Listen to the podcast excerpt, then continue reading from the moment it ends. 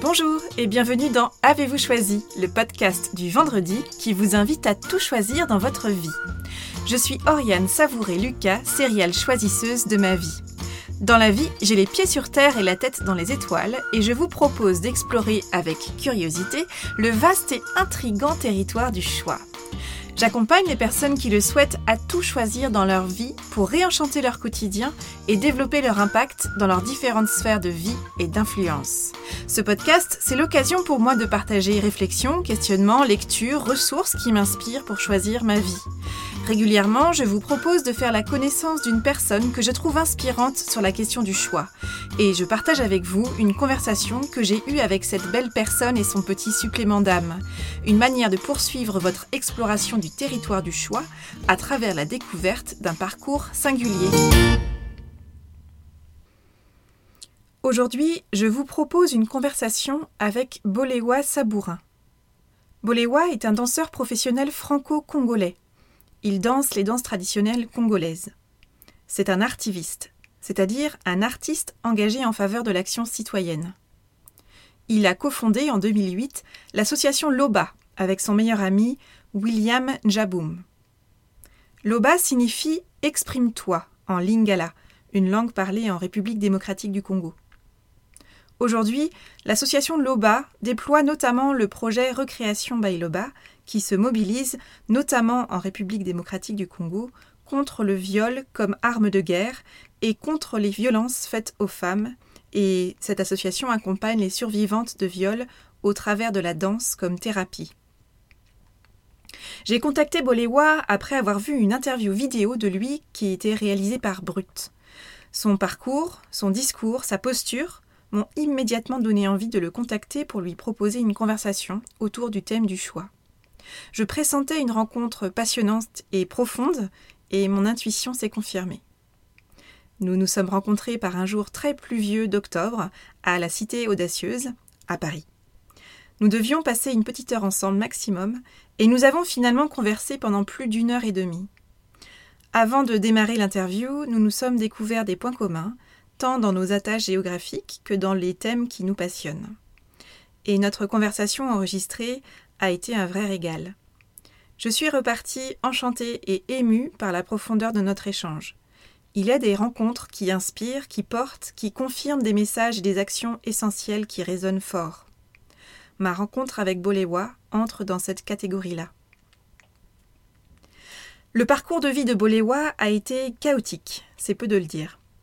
Bolewa n'a pas encore 35 ans et semble déjà avoir vécu plusieurs vies en une et il a notamment été confronté à des défis, des challenges et des épreuves de vie de grande ampleur et en grand nombre. L'histoire de Bolewa, c'est l'histoire d'une résilience dont le fil rouge est la danse. Né en France, d'une mère française et d'un père danseur congolais, Bolewa a grandi à Kinshasa, capitale de la République démocratique du Congo.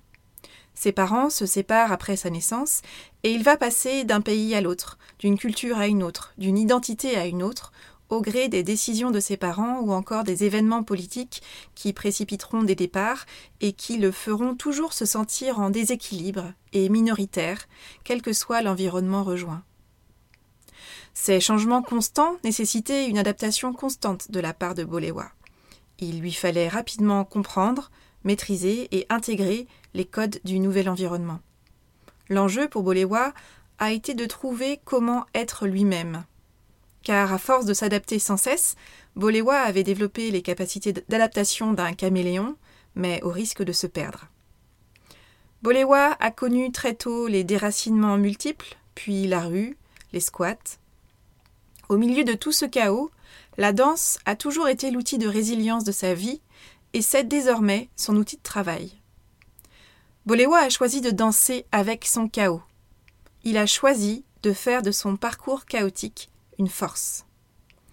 Le parcours de Bolewa est inspirant car, tel un alchimiste, Bolewa a su transformer son parcours chaotique en action engagée et pragmatique. Bolewa a à cœur de permettre l'expression de chacun au service du collectif. C'est un homme aux multiples engagements, avant tout mu par une envie d'action et de pragmatisme. Sa première question, lorsqu'un sujet le touche, c'est qu'est-ce que je peux faire? Bolewa est un colibri dansant. Il met son art au service de la cité et contribue avec ce qu'il sait faire le mieux, danser, pour inviter l'autre à exprimer sa singularité et sa vérité, et pour permettre aux individus et aux collectifs de faire corps. Dans ses engagements, Bolewa contribue à accompagner des survivants sous toutes leurs formes et leur propose de transformer le mouvement, l'expression du corps, en expression verbale pour aider ces personnes à se libérer et à se réapproprier leur corps et leur identité. Dans un parcours de vie qui a été dans sa première partie marqué par de nombreuses ruptures, par des coups d'arrêt, des déracinements sous des formes multiples, Bolewa œuvre, dans chacun de ses engagements, pour la reconnaissance de la singulière expression de l'humanité qui est en chacun et en chacune de nous, et pour une forme de réconciliation. La réconciliation avec son corps, avec son identité, avec son humanité, et avec l'autre avec un grand A, pour faire corps, individuellement et collectivement. Au cours de notre conversation, Bolewa et moi avons parlé, entre autres, du parcours chaotique de Bolewa, des années de galère et de comment la danse l'a aidé à exprimer sa singularité et, comme il dit, à maintenir au moins une narine au-dessus de l'eau. Du moment où il a réussi à allier son engagement et l'expression de sa singularité, de la création de l'association LOBA qui propose un nouveau territoire, un laboratoire d'expérimentation pour permettre à chacun de faire tomber les masques et pour permettre à tous ses amis de s'inscrire dans une case où chacun peut être qui il ou elle est. Pour mettre l'art au service de la cité, un art qui permette de créer l'espace pour exprimer une parole individuelle. Nous avons parlé également d'être hybride, d'authenticité et de vulnérabilité de l'importance du chiffre 1, du groupe pensé comme un corps humain et de la philosophie bantoue de l'Ubuntu. Je suis parce que nous sommes, popularisé par Nelson Mandela, puis par les codeurs. De sa question moteur, qu'est-ce que je peux faire? De sa rencontre déterminante, le 8 mars 2016, avec le docteur Denis Mukwege, chirurgien obstétricien, l'homme qui répare les femmes, prix Nobel de la paix pour son travail de reconstruction auprès des femmes de la République démocratique du Congo, victimes de viols comme arme de guerre. De son engagement contre la violence faite aux femmes, qui lui a permis d'allier tous ces univers, nous avons parlé aussi d'artivisme et d'entreprise sociale, de l'importance de créer des ponts et du lien, de sa curiosité, de sa détermination dans l'action et de ses nombreux engagements, de la puissance exemplaire des plus exclus et des plus vulnérables qui reprennent pied dans leur vie. Je vous souhaite une bonne écoute de la première partie de cette conversation. Je te remercie beaucoup, Boléwa, d'avoir accepté euh, mon invitation donc, dans Avez-vous choisi? Je t'en prie. Donc tu es danseur professionnel, euh, tu danses notamment les danses traditionnelles congolaises. Effectivement. Euh, tu es aussi un artiviste, on, mhm. va, on va en reparler, et tu as cofondé en 2008 l'association LOBA, qui veut dire donc exprime-toi en lingala, euh, qui est une des langues qui est parlée en République démocratique du Congo. Mhm. Et avant de parler un peu plus avant justement de ces, de ces différents projets que tu as construits, ce que je trouve très inspirant dans ton parcours, c'est que tu as choisi de danser avec ton chaos. Euh, tu as eu un parcours euh, que tu qualifies toi-même de chaotique. Et puis je trouve que tu as choisi en fait de transformer un peu à la manière d'un alchimiste ce parcours que tu as eu, qui est à la fois singulier et c'est vrai assez chaotique, et que tu as réussi à le transformer en carburant pour créer et pour agir. Clairement, la, danse, euh, on comprend assez vite quand on découvre un peu ton histoire, c'est le fil rouge de, de ta vie. Et ça a aussi été un outil de résilience et un outil de travail désormais pour toi. Donc comment est-ce que la danse t'a aidé à trouver ta place et à exprimer qui tu es? Mais Déjà, merci vraiment de, ce, de cette invitation. Et ouais, c'est toujours bizarre quand les gens s'intéressent à, à, son travail, surtout quand c'est plus qu'un travail, c'est un parcours de vie. Et donc, euh, du coup, bah, cette, euh, cette, cette, danse que je, que je pratique, c'est, euh, ça a été, bah, déjà, c'est un héritage, au tout départ, un héritage de mon père, et puis aussi de ma mère, vu qu'ils se sont rencontrés à travers la danse, parce que mon père était prof de danse et ma mère était son élève.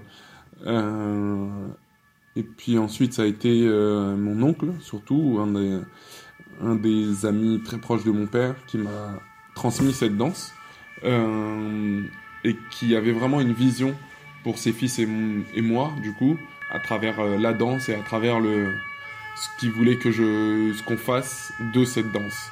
Du coup, donc cet héritage, euh, j'ai eu du mal à, l'accepter euh, parce que j'avais l'impression que c'était une reproduction. Mais euh, quand j'ai voulu m'en écarter, ma vie était encore plus chaotique. Et au final, j'ai toujours été obligé en fait de danser pour maintenir, comme je dis, au moins une narine au-dessus de l'eau, parce que bah, la danse, euh, d'un côté, euh, donc c'était euh, mon moyen d'expression, ma bouée. lorsque j'avais pas les mots, c'était mon, c'était c'était l'outil qui me permettait d'exprimer au monde ce que je ressentais à l'intérieur et, mm. et que je n'arrivais pas à verbaliser. De l'autre côté, la danse était aussi un travail qui, même si ça ne me ramenait pas beaucoup d'argent par mes cours, parce que déjà être danseur en France c'est compliqué. Ensuite, les danses traditionnelles congolaises, c'est encore plus une niche.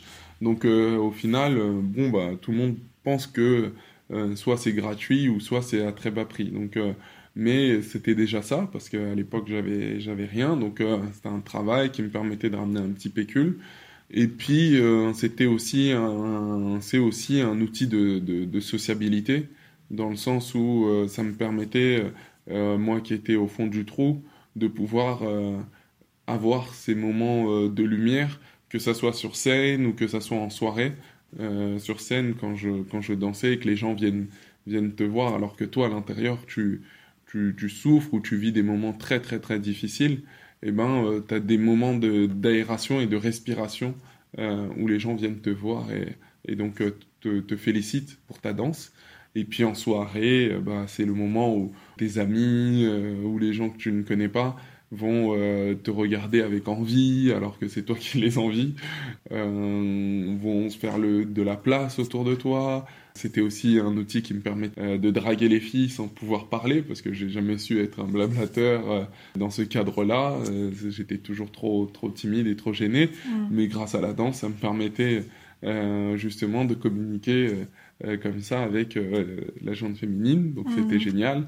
Donc toutes ces, tous ces aspects-là de la danse me permettait justement de survivre aux difficultés qui m'étaient héritées et aussi ensuite que j'avais construit. Donc jusqu'à ce que je trouve le point de rupture qui m'a permis en fait de, basculer et ce point de rupture il, a été long euh, à trouver mais ce point de rupture c'est quand euh, j'ai réussi à, allier euh, l'engagement que j'ai toujours eu, la question de la responsabilité, de l'utilité, vis-à-vis vis-à-vis de moi, mais vis-à-vis du monde, mmh. euh, de faire ma part, euh, de, de, pouvoir euh, exprimer ma singularité, qui au fond exprime une pluralité, parce que mon parcours est singulier, mais en fait, il n'est que pluriel, parce que d'autres personnes ressentent et vivent, même s'ils ne, ils ne parcourent pas exactement le même chemin, mais les, les mécanismes sont les mêmes, et peut-être qu'ils ont moins de facilité que moi, euh, parce qu'ils n'ont pas la danse, parce qu'ils n'ont pas l'art, parce que, pour plein de raisons, à pouvoir s'exprimer. Du coup, en 2008, on crée euh, l'association LOBA, mais il me faudra euh, attendre 2000, presque 17, voire 18 vraiment, pour trouver le point de rupture. 2016 déjà, et puis après 2017, quand en 2016, c'est la rencontre avec le docteur Denis Mukwege, qui mm. soigne des femmes qui sont victimes du viol comme arme de guerre euh, à l'est du Congo. Euh, c'est un chirurgien obstétricien euh, qui, en 2018, est devenu prix Nobel de la paix. et puis, où je lui demande qu'est-ce que je peux faire pour vous être utile, il me dit de lui faire un projet, et on lui fait un projet pour aller donner des cours de danse à des femmes qui sont victimes du viol comme arme de guerre au Congo. Et là-bas, la rencontre avec les femmes a chamboulé complètement euh, euh, mon histoire et, euh, et, en revenant, au lieu de d'essayer d'avoir un objet de, humanitaire, mmh. on a voulu vraiment développer une entreprise sociale qui permettrait de développer une méthode de thérapie qu'on a trouvé sur découvert sur place, c'est-à-dire que après nos ateliers de danse, elles allaient échanger avec le, psychologue qui était sur place. Et en fait, le psychologue euh, nous disait qu'elle s'exprimait plus facilement après le, les, les, les, groupes de danse. Mm. Donc de là, on a vraiment, euh, on s'est dit, au lieu d'avoir, euh, au lieu d'avoir euh, un groupe de parole et un groupe de danse, autant avoir un deux en un, d'avoir un binôme de danseurs et de psychothérapeutes qui travaillent ensemble pour proposer un atelier qui allie et, la, et un temps dansé et un temps parole. Donc Mm. l'idée est véritablement de, de, de, de libérer les émotions pour ensuite euh, libérer la parole. Et puis si la parole ne vient qu'en dansant, et ben qu'elle ne vienne qu'en dansant. Mm. Et donc du coup, en fait, ça a été un, un peu aussi ce, du coup, ce, cet alignement entre la parole euh, fort de l'engagement et l'engagement fort de la danse.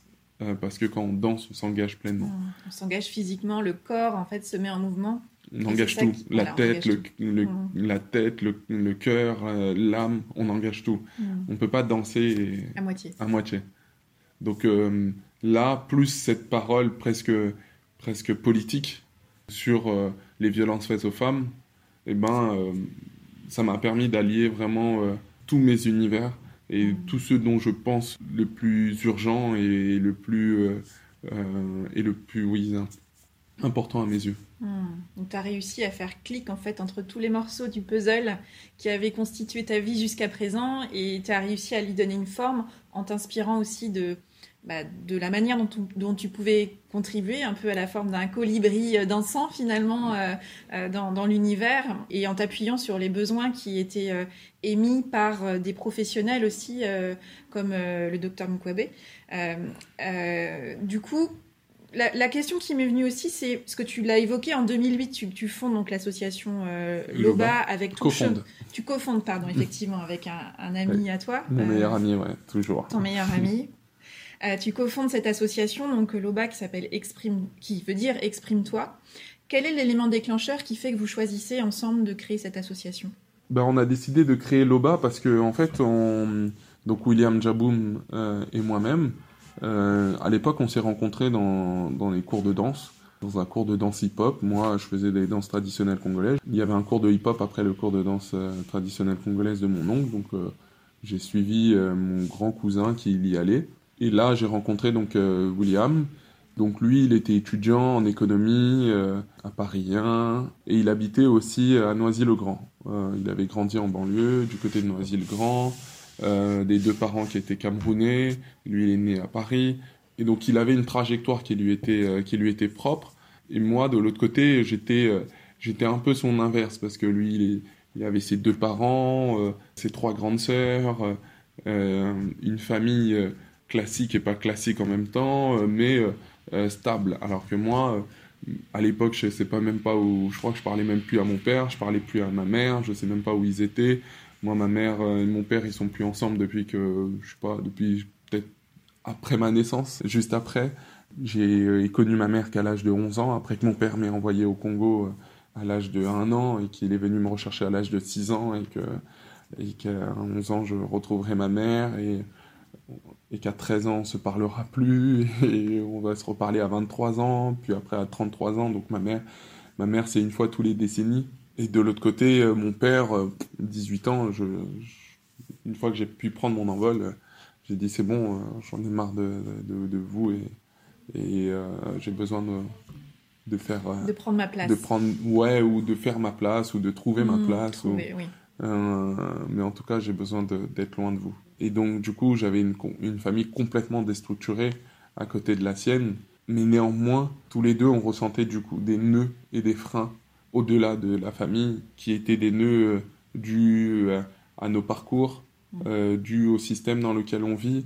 Et donc, cette, euh, ouais, cette sensibilité qu'on pouvait avoir de choses qu'on ne peut expliquer, mais qui créent en nous euh, des forces négatives, des forces qui, nous, qui nous écrasent et qui, nous, et qui créent de la colère. On a voulu. euh, euh, on voyait bien que quand on dansait et quand. Puis surtout après, quand on se parlait, quand on passait du temps ensemble à, à échanger et débattre, il y avait un truc entre nous et en fait on a décidé de, de créer euh, l'OBA parce que euh, on voyait qu'on on arrivait à prendre la parole à travers, à travers les arts, à travers la danse et qu'on arrivait aussi du coup à permettre à d'autres personnes de s'exprimer aussi. Et en fait, cette rencontre entre son parcours et le mien, où on prenait la parole et, on, et où on avait des choses à dire au monde. On, avait, on voulait plus être les écrasés du monde, on voulait être ceux qui. On voulait. Ouais, vraiment parler au monde, dire au monde qui on est, faire une proposition au monde de, de nos parcours, de nos singularités, euh, mais qui sont complémentaires. Et ça, en fait, à partir de, ça, on a décidé de créer euh, l'association Loba en disant voilà, on y retrouvera de la danse, mais aussi euh, on aime les livres, on fera des clubs de lecture. Euh, et puis il y a euh, des potes qui font du rap là-bas, ils vont venir et, et ils pourront aussi trouver un, un, lieu où ils pourront s'entraîner, pratiquer, mais aussi se produire. Et donc, encore une fois, pouvoir faire leurs propositions au monde. On a des potes qui font de la photo. Et donc, c'était véritablement, c'était véritablement ça. Et puis il y avait aussi cette question de l'hybridité. On a toujours été des êtres hybrides. On navigue entre différents, euh, différents mondes, différentes cultures, entre la banlieue et, et les quartiers, et, euh, les quartiers euh, chics de Paris, entre, entre la France et le Congo ou le Cameroun. On s'est construit dans cette hybridité-là. Et à chaque fois, nos amis du hip-hop, c'était là, de la danse congolaise, c'était là, de la fac, c'était là. et on, ça, ça nous ressemblait pas en fait. On se sentait bien dans aucun, aucune des cases complètement. Et ce qui était important pour nous, du coup, c'était de permettre à tous nos gens de se retrouver dans une case, mais qui était une case où on pouvait tout, tout, tout, tout être. Et donc, euh, du coup, l'art au service de la cité, qui est notre baseline, mm. c'était aussi cet art qui permet de rassembler les gens pour leur donner leur, la parole, mais une parole individuelle. C'est et non euh, la faire taire dans un 1 qui serait euh, universel, alors que en fait euh, cette universalité là, pour nous, elle se crée dans la pluralité et pas dans dans une singularité. Pas si... si, si, je comprends tout à fait. Et ce que je trouve intéressant, c'est que déjà avec la création de l'association LOBA, vous avez eu à cœur en fait de créer un nouveau territoire mm. euh, sur lequel euh, chacun serait en capacité d'exprimer qui il était euh, dans, son, dans sa singularité, avec toutes ses parts finalement, mais sans chercher à se demander s'il rentrait dans tel ou tel groupe, mais en étant simplement qui il ou elle était. Et on entend déjà dans ce que tu dis les prémices de, de la logique de, aussi de groupe de parole, en tout cas d'expression de, son, de qui on est, d'avoir un espace, une sorte de laboratoire d'expérimentation pour aller tester mais qui je suis finalement comment je parle de moi et comment je me mets en lien avec les autres. Exactement. Oui, ça te parle? Et comment et, sur, et du coup comment je fais tomber aussi les, les, les masques, mm. euh, les masques de, de, la société, ceux qu'on parce que aussi ce qui était important pour nous c'est l'authenticité des personnes. Euh, la nôtre déjà. Euh, encore une fois en tant que danseur on peut pas tricher. Mm. Il y a vous êtes à nu une fois que vous êtes sur scène. Et donc du coup cette authenticité là on la porte mais on veut que les autres aussi puissent la porter avec nous. Donc euh, c'est aussi bas les masques. Comment euh, je me mets à nu et en fait comment ma vulnérabilité est une force et comment je fais de ma vulnérabilité une force. Donc euh, c'est des processus qui sont très compliqués. Même nous, quand on y a démarré, on ne pouvait pas mettre de mots, mais c'est ce qu'on ressentait, c'est ce qu'on avait, et c'est ce qu'on arrivait à agréger comme type de personne. mais il y avait cette, voilà, cette, cette, cette ligne de l'authenticité et aussi de cette, voilà, de cette singularité plurielle. Et ce que j'ai compris aussi à travers, euh, en découvrant ton parcours, c'est que quelque part, tu as par un peu par la force développé une grande capacité d'adaptation aussi en changeant régulièrement de pays, de langue, euh, euh, voire même on, a essayé de te faire changer de prénom plusieurs fois. Donc quelque part, tu as développé ce que tu et tu en as fait une force ensuite, cette capacité à être un caméléon quelque part et à t'adapter dans les différents environnements dans lesquels tu as avancé, tu et tu as par la porte ou par la fenêtre réussi à t'épanouir. Et quelque part, est-ce que bah, Loba, c'était pas ça aussi en disant euh, oui, je suis un caméléon, mais j'ai aussi besoin de m'assurer que je suis moi avant tout, de créer un espace où toi tu pouvais vivre ça, aller tester qui tu étais vraiment et offrir en étant ça toi-même cette possibilité-là aux autres. Complètement. C'était et c'est pour ça que la rencontre avec William était était très importante aussi pour moi, c'est que je pouvais voir un autre caméléon, mais qui avait vécu une toute autre histoire avec non cette, euh, cette violence parce que c'était des, c'était des violences de, de, tout le temps changer de lieu de vie, de, de, de, langue euh, et tout ça. Au final, c'était de la violence, même si moi, je, je ne le percevais pas comme ça, elle s'inscrivait en moi et si, au final, quand je quand j'étais face à des situations assez euh, difficiles d'embrouille et autres, je laissais toute cette violence sortir euh, mm. avec des coups et, et, je me battais souvent ou je me battais dans, avec vraiment une très très grande violence mais qui mm. était due à tous ces, toutes ces, tous ces moments de rupture mm. qui, à chaque fois, m'ont obligé à devoir m'adapter à des nouvelles situations. Quelque part, ça, me fait penser à l'image de la fragmentation, c'est-à-dire c'est comme si chacune de ces ruptures-là ou de ces déracinements-là que tu avais vécu avait un peu fragmenté un peu plus l'être que tu es. Et qu'en créant l'OBA, finalement, tu avais envie de créer de l'unicité. Euh, tout est un, on est tous un, on est un être, on est un être dans une communauté, mais comment est-ce que chacun peut être soi? En fait, ça a été une réparation, cette, euh, cette association. Totalement. Nous, notre objectif, c'est comment faire corps. C'est de penser, les, de penser euh, tout groupe comme un corps humain, euh, où en fait, dans le corps humain, tout est relié, mais chacun a sa fonction. le cœur ne fait pas ce que, ce que fait la tête, euh, mais il est tout aussi important. Les jambes ne font pas ce que font euh, les bras, mais elles sont tout aussi importantes. Mm. Et que du coup, si on veut que le corps fonctionne bien, il faut que chacun fonctionne bien, euh, donne sa pleine mesure, mais que chacun soit bien respecté dans sa différence. on ne réinvente rien, on a un corps et en fait tout, tout ce qu'on matérialise vient de ce qu'on a à l'intérieur. Mm. et donc nous, du coup, chaque, chaque groupement, pour nous, est un corps est un corps vivant. Avec William, ce, ce truc de, faire corps, c'était déjà nous, comment on arrivait à faire corps, rien que tous les deux à travers nos, histoires. Et cette complémentarité du fait qu'on est des hommes, souvent les hommes, on dit qu'il y a ce truc de, de compétition entre les deux, mm. alors que nous, on a réussi à, balayer cette compétition. Il y a une complémentarité.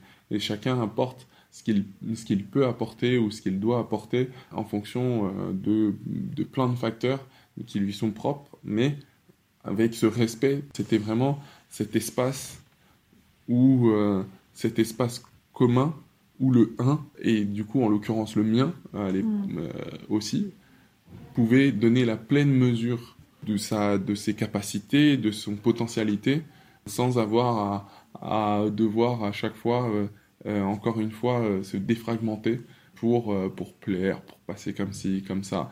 Alors que euh, pour moi, il, m'était impossible en fait. Et pour William aussi, au mm. final, à part euh, de force et en faisant des clones. Mais, mais en fait, pour moi, c'était pas possible mm. d'être un, d'être un clone. J'étais, mon histoire avait été trop, euh, trop violent pour que je puisse rentrer dans des moules, à moins que le moule soit un moule où, où je puisse donner la pleine mesure de mes capacités. Donc, au final, c'était l'Obra et, et ça l'est toujours, 12 mm. ans plus tard, parce que à l'époque, ouais, je sais pas, je devais avoir 21 ans. Hmm. Euh, aujourd'hui, j'en ai 34, 13 ans plus tard même. Donc, euh, et puis en fait, on a su trouver en fait une philosophie qui nous correspondait.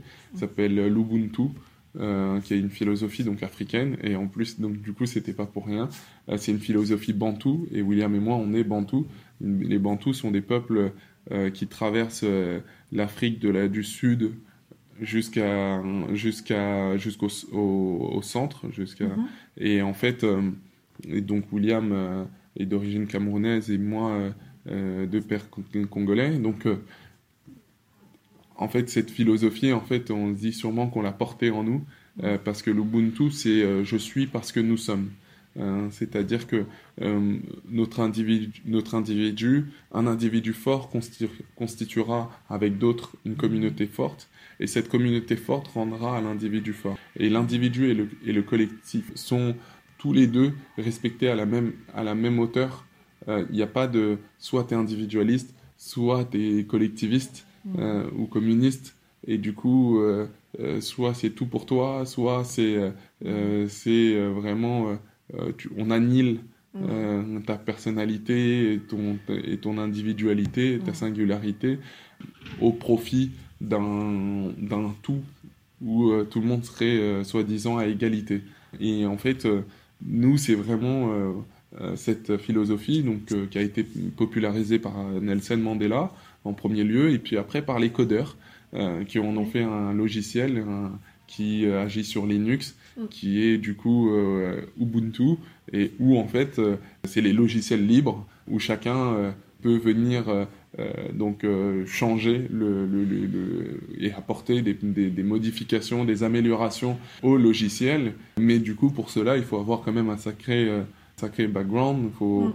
faut pouvoir être assez élevé. Et en fait, ça, donc après, ce système d'exploitation qui est libre et qui est gratuit peut être utilisé par tout le monde et, donc euh, fait euh, concurrence à, euh, au système d'exploitation Windows de Microsoft ou, ou de Apple, qui sont des systèmes fermés ou qui sont très descendants. Alors que là, c'est vraiment très c'est participatif et ça dépend des individualités de chacun. Donc ils avaient très bien compris cette, cette philosophie, ils ont su le mettre en logiciel. En code. En code. Je voudrais revenir sur ta rencontre avec le docteur Denis Mukwege. Tu l'as rencontré, je crois, le 8 mars 2016. Oui. C'est ça, lors de la journée internationale de lutte pour les droits des femmes. Oui. Qu'est-ce qui fait que tu es présent, en fait, à, cet événement? Euh, Qu'est-ce qui fait que, euh, en tant qu'homme, euh, tu te sens mobilisé? Déjà le 8 mars 2016 avant de rencontrer cet éminent médecin Qu'est-ce qui fait que tu es présent sur ce type d'événement? Alors, je suis présent pour plusieurs raisons. La première, en fait, c'est euh, qu'un mois avant, je, perds mon, oncle qui est mon maître euh, de danse et qui est un peu un père de substitution. Et je suis complètement euh, désemparé. je, voilà, je perds un père, je perds un maître, je, perds beaucoup à ce moment-là. Et du coup, je, me pose la question de, de plein de choses, de qui va me guider, qu'est-ce que je vais faire de ma danse. puis, bah à ce moment-là, je vois un film, euh, je vois le film L'homme qui répare les femmes, mm. qui est un film euh, vraiment euh, très très fort et presque traumatisant. Mm. Et je suis, j'avais entendu la, j'avais entendu les questions des violences faites aux femmes, mais au Congo, mais la violence est tellement inhérente à ce pays que j'ai quitté parce que justement des groupes armés allaient se, tirer dessus et que euh, mon père avait peur euh, de ma sécurité, donc il est venu me rechercher pour me ramener à Paris. Donc euh, la violence est tellement inhérente que les violences faites aux femmes sont quelque chose qu'on banalise, mmh. malheureusement. Mmh. Du coup, je viens surtout pour le, pour le monsieur. Mmh. Donc tu as eu l'information qui venait... Qui venait, une de mes cousines m'écrit, me dit, Boléwa, il y a le docteur qui, qui passe à Paris euh, et il fait une conférence le 8 mars à, l'hôtel de ville de Paris. Quelques années avant, j'avais travaillé pour l'hôtel de ville, donc en plus, euh, c'était pour moi, c'était la maison. Mm. Donc j'y vais, j'y vais, et puis là, en fait, donc je l'écoute parler, et à un moment donné, donc c'est la séance des questions, et plein de mains se lèvent, et on donne la, parole à une, à une très belle femme euh, noir, bien habillé, euh, qui euh, d'un coup dit Docteur, on dit souvent que vous avez réparé des tas de, femmes au Congo, mais est-ce que vous pouvez nous dire combien? Donc après la parole, normalement les questions devaient s'enchaîner pour qu'après il puisse répondre. Et en fait, il arrête là, il dit Je vais répondre à cette question avant qu'on. Et il prend la parole et il dit Vous savez, madame, ne serait-ce que une, c'est déjà trop. Mm. Et quand il a dit ça, là, c'est là où moi aussi j'ai eu envie de lui poser la question du coup de qu'est-ce que je peux faire pour vous aider? Parce que tout le monde posait des questions qui n'avaient rien à voir avec euh, l'action en fait. Hmm. Euh, c'était beaucoup de blabla, vous savez, comme dans tous les événements comme ça, où chacun veut apporter euh, sa science, son idée, sa réflexion, ou ce qu'il a entendu à la radio, ou, truc dont on, on s'en fiche en fait. Euh, hmm. euh, c'est plutôt qu'est-ce qu'on peut faire. Moi, ça a toujours été. C'est ton moteur, c'est ton levier. C'est hmm. l'action. Il euh, n'y a rien qui. Il a rien qui ne se fait sans l'action. On, agit, puis ensuite on peut réfléchir. Hmm. Mais en fait, être là comme ça. Mais quand il dit ça, pour moi, c'est vraiment. c'est ce moment-là où je dis, mais. C'est ce monsieur, en fait. C'est ce monsieur, parce qu'en fait, dans cette phrase-là, pour moi, il a, il a tout dit, en fait. C'est le plus petit dénominateur commun.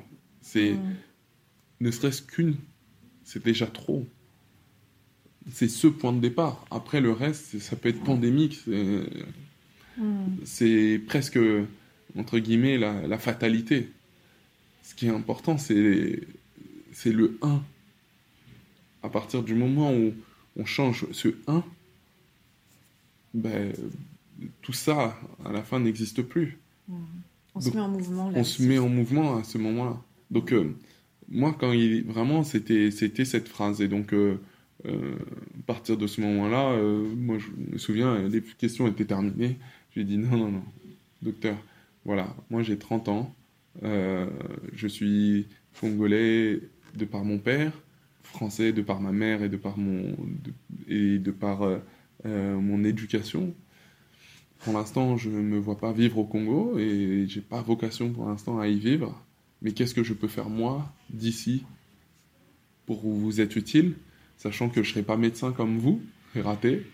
Et puis je ne vais pas aller m'attaquer à la politique. J'ai assez de problèmes avec, euh, avec ma politique française ici. Du coup, qu'est-ce qui me reste? Quel est mon espace d'expression en fait dans cette histoire? Pour vous être utile. Pour vous être utile, pour contribuer.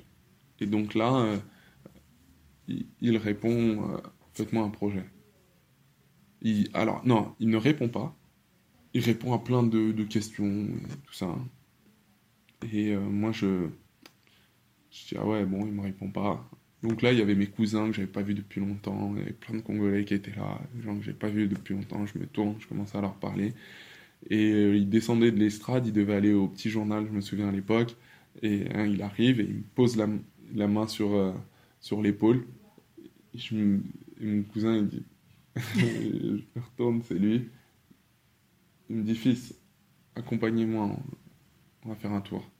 Et donc là, on avance, on, discute, on parle, et puis moi, je sais pas que je suis blasé, mais en tout cas, il n'y a personne qui me fait. Euh, plus les gens sont hauts, plus j'ai envie de leur montrer que je peux me mettre à leur niveau. Donc, du coup, euh, je, lui, je lui parle hyper rationnellement, je perds pas mes moyens, au contraire, ah j'enchaîne et tout parce que je sais qu'il a très peu de temps. Hein. donc, euh, et puis ben, là, il appelle un de ses collaborateurs, il dit oui, donnez-lui ma carte, euh, faites-moi un projet. Et c'est parti comme ça. Et là, c'est parti. Et en fait, là, c'est après, euh, tout comme toi, ce que tu disais, c'est que c'est après que j'ai verbalisé qu'en fait, je m'étais toujours engagé sur, les questions des droits des femmes, en fait. Euh, c'est juste que je n'avais pas verbalisé, je l'avais pas conceptualisé. Parce que, euh, bah parce que, je sais pas, notre société, parce que j'étais pas encore prêt, mais je l'avais toujours... Euh, parce que j'ai grandi dans un milieu extrêmement féminin, dans les cours de danse, où il n'y a que des femmes, que je donne des cours depuis que j'ai 17 ans et que derrière, à côté de moi, il n'y a que des femmes, et que mon histoire de cette mère que je ne vois que tous les 10 ans, c'est cette déchirure originelle vis-à-vis euh, de la femme qui va devenir une déchirure euh, euh, plurielle mm. parce que je n'arriverai jamais, je chercherai toujours l'amour d'une femme, mais en fait je cherche l'amour de ma mère dans les bras de, de, plein de femmes. déjà celles que mon père me, me, présente, qui sont des, des belles-mères, comme un, comme un fils, mais où jamais en fait c'est ma place, et puis surtout je vois le, traitement qu'il leur est fait, et qui du coup moi me plaît pas, en violence conjugale et autres. Et puis après, euh, euh, après l'amour que je cherche auprès de, de ces femmes euh, que je vais aimer, mais que je vais aimer de manière pas saine du tout, parce que en fait je recherche toujours cet amour maternel. Et en fait, à partir du moment où je vais le trouver, euh, c'est-à-dire il y a un an, euh, et ben euh, à partir de ce moment-là, il y a une libération qui se fait. J'ai plus besoin de la rechercher. Je l'ai. Et c'est bon. Et derrière. ça s'est réparé. Derrière, ça s'est réparé. Et justement, en quoi c'est important pour toi, en tant qu'homme, en tant que danseur et en tant que citoyen, d'accompagner par la danse des femmes que d'autres hommes ont cherché à détruire dans leur corps, dans leur féminité, euh, dans leur identité et puis aussi dans leur communauté? Alors, en fait, avec euh, du coup, en travaillant, euh, c'est pour ça que c'était très important pour moi que le docteur me permette en fait de pouvoir enfin assumer mon engagement envers, le droit, envers les droits des femmes et envers les femmes. euh, même si j'avais toujours essayé de mettre en avant les femmes. Euh, quand on est dans la danse et qu'on voit euh, toutes ces femmes qui viennent avec leur corps, des corps tous très différents, des personnes fortes, moins fortes, des personnes grandes, petites, et, on ressent, surtout quand elles sont 20 entre elles, on ressent toutes les injonctions de la société euh, envers leur, euh, leur corps et du coup celles qui, du coup, qui sont leurs injonctions aussi euh, parce qu'elles les ont intégrées. On ressent toutes ces difficultés et puis surtout quand il faut se mettre à scène, en scène et se mettre en scène, comme je le disais, c'est se mettre à nu. et donc là, face à une scène, il y en a plein qui venaient pas au spectacle de fin d'année parce que bah, parce que c'était c'était trop, pour elles. Et il y a celles dont elles ont fait le travail et ça les a euh, aussi libérées de plein de choses. Elles ont vu que à ce moment-là, euh, elles étaient, c'était elles et des corps qui dansent, mais qui, voilà, qui ne sont plus euh, sexués, qui ne sont mm. plus, comment dirais-je, scannés, scannés pour voir où est-ce que ça ne va pas. c'était leur corps. Et ça, c'est ce que moi j'avais vécu, mais c'est ce que elles vivent aussi. Et donc ça, c'est la base de, mon, toute ma réflexion déjà. Puis il y a ma mère, et puis il y a le fait que, de dire qu'en en fait, euh, moi et mes frères, on est nés euh, avec euh, beaucoup de troubles psychiques qui sont dus en fait au, au, parcours chaotique de ma mère. Si moi j'ai eu un parcours chaotique, elle c'était bien pire. Et en fait, ce parcours chaotique, elle ne l'a pas résolu elle ne les a pas résolus, et du coup, elle me les a transmis. C'est ce qu'on appelle l'épigénétique. Et en fait, du coup, moi, en plus de mon parcours que je dois euh, trouver, mm. je dois régler les problématiques liées à ma mère et voir à ma grand-mère. Et donc, en fait, travailler sur la question des droits des femmes, c'est travailler sur l'humanité, en fait. Bien sûr. Parce qu'il n'y a aucun être humain qui passe par autre chose que le ventre d'une mère. Mm. Et donc, du coup, ben, c'était aussi simple que ça. Elle représente plus de 51% de la population, et le reste, 49%, c'est des êtres qui sont passés par leur ventre. Donc, à qui elles vont transmettre tout un tas d'informations. Si on, on résout, entre guillemets, le problème de la place des femmes dans ce monde, en fait, on résout le problème de l'humanité dans ce monde. Dans le sens où la question de la, de la domination masculine, donc la domination envers les femmes, et puis ensuite envers les enfants, parce que c'est ça le chemin, donc de l'autre, c'est cette même construction mentale qu'on a ensuite dispersée dans tous les aspects de notre planète. C'est-à-dire que cette domination masculine, on l'a déplacée sur la domination vis-à-vis de la nature et vis-à-vis de notre planète. Et on ne s'intègre pas à la planète, il y a la nature et les êtres humains, mmh. voire les hommes. Mmh. D'ailleurs, c'est ce qu'on dit. Il y a la nature et les hommes. Oui, c'est ça. On, se sépare nous-mêmes de la nature. On se sépare nous-mêmes de la nature. Et on les appelle les hommes, donc on, se, on inclut dedans les femmes, mais au final, tout le monde s'appelle les hommes. En fait, à partir de ce lien, ce plus petit lien qu'il y a de la relation avec mon autre, eh ben, crée le, le lien qu'il y a avec les autres. Et quand je dis les autres, c'est vraiment la planète. Donc aujourd'hui, pour moi, toute la question de l'écologie vient du mécanisme de la domination masculine. Et donc, en travaillant sur cette question de la domination masculine, je travaille sur tous les aspects de la planète. Que ce soit des enfants, des êtres humains qui vont naître dans un premier temps, parce que moi c'est eux qui m'intéressent, mm. parce que potentiellement c'est eux qui peuvent faire péter ou faire euh, ou rendre ce, monde meilleur. Mm. Et puis ensuite la question écologique dans le sens où euh, ce monde qu'on habite, comment on fait corps aussi avec ce monde, comment on n'est pas au-dessus, mais on est un maillon de la chaîne.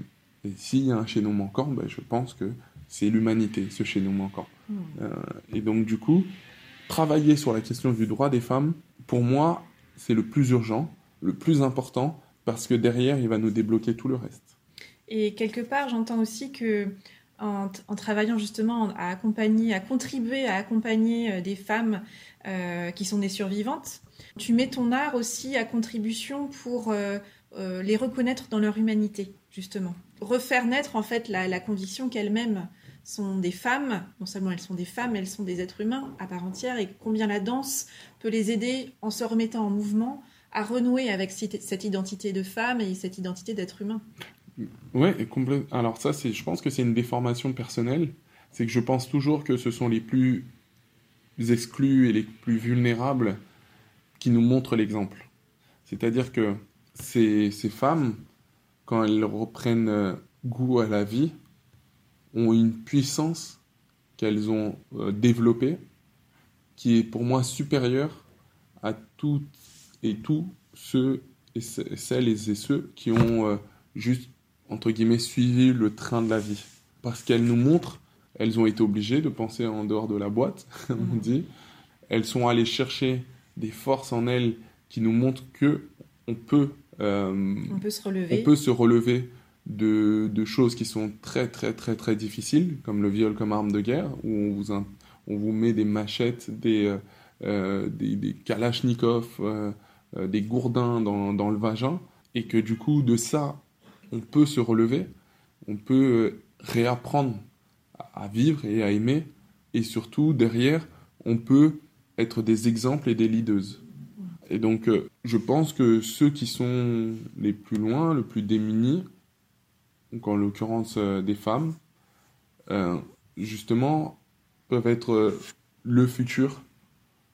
Et qu'une société qui est bien portante, c'est une société qui regarde vers les plus démunis pour les amener et les tirer vers, euh, pas la norme, mais vers quelque chose où ce sont eux qui vont nous tirer. Mhm. Moi, je, moi tous les lundis, elles me donnent autant de force que je leur en donne.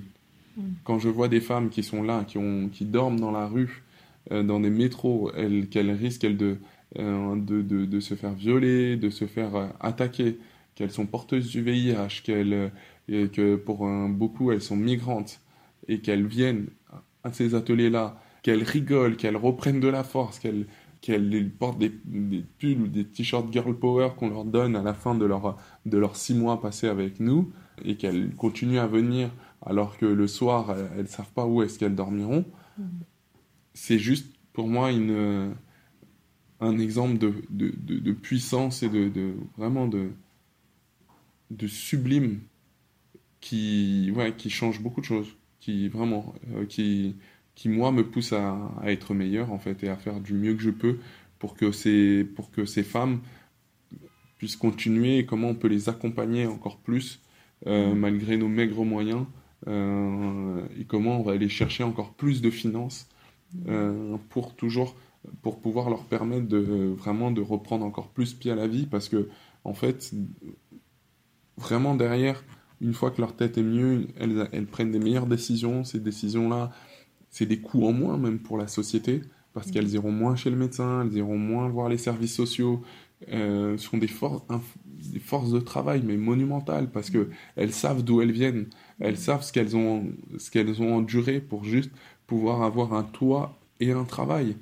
Euh, derrière, c'est pas eux que vous allez voir euh, euh, en train de rechigner à la tâche. Et d'ailleurs, souvent, euh, prenez ici le métro à 5h du matin ou 6h du matin, vous verrez que ce sont ces femmes-là qui sont, les, qui sont réveillées mm.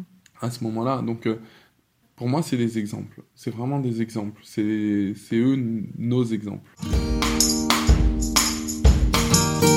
Un grand merci à Boléwa pour son temps, pour sa confiance, pour son humilité et pour la source d'inspiration que représente son parcours et ses nombreux engagements. La semaine prochaine, vous découvrirez la seconde partie de cette conversation. Alors, que vous a inspiré la première partie de cette conversation? Je vous invite à identifier l'idée, la phrase ou le mot peut-être que vous choisissez d'en retenir. Avec quoi de nouveau repartez-vous de cette conversation? Quel est le petit pas que vous pouvez planifier dans les prochains jours pour mettre en œuvre dans votre quotidien ce qui vous a inspiré? Si vous voulez soutenir les actions de l'association LOBA, rendez-vous sur le site recreationbyloba.com. Voilà, c'est tout pour aujourd'hui. Vous retrouverez cet épisode sur le site oriansavoureluca.com. Si vous aimez ce podcast, je vous invite à le partager auprès de celles et ceux qui vous sont chers et que l'idée de tout choisir dans leur vie pourrait réjouir. Merci également de laisser votre avis enthousiaste sur la page Facebook, le site ou encore une constellation de 5 étoiles sur iTunes ou sur votre plateforme de podcast préférée. Vous contribuerez ainsi à soutenir ce projet de façon bienveillante et efficace. Je vous souhaite une bonne semaine et je vous donne rendez-vous la semaine prochaine pour la seconde partie de cette conversation. Et d'ici là, et si vous choisissiez tout?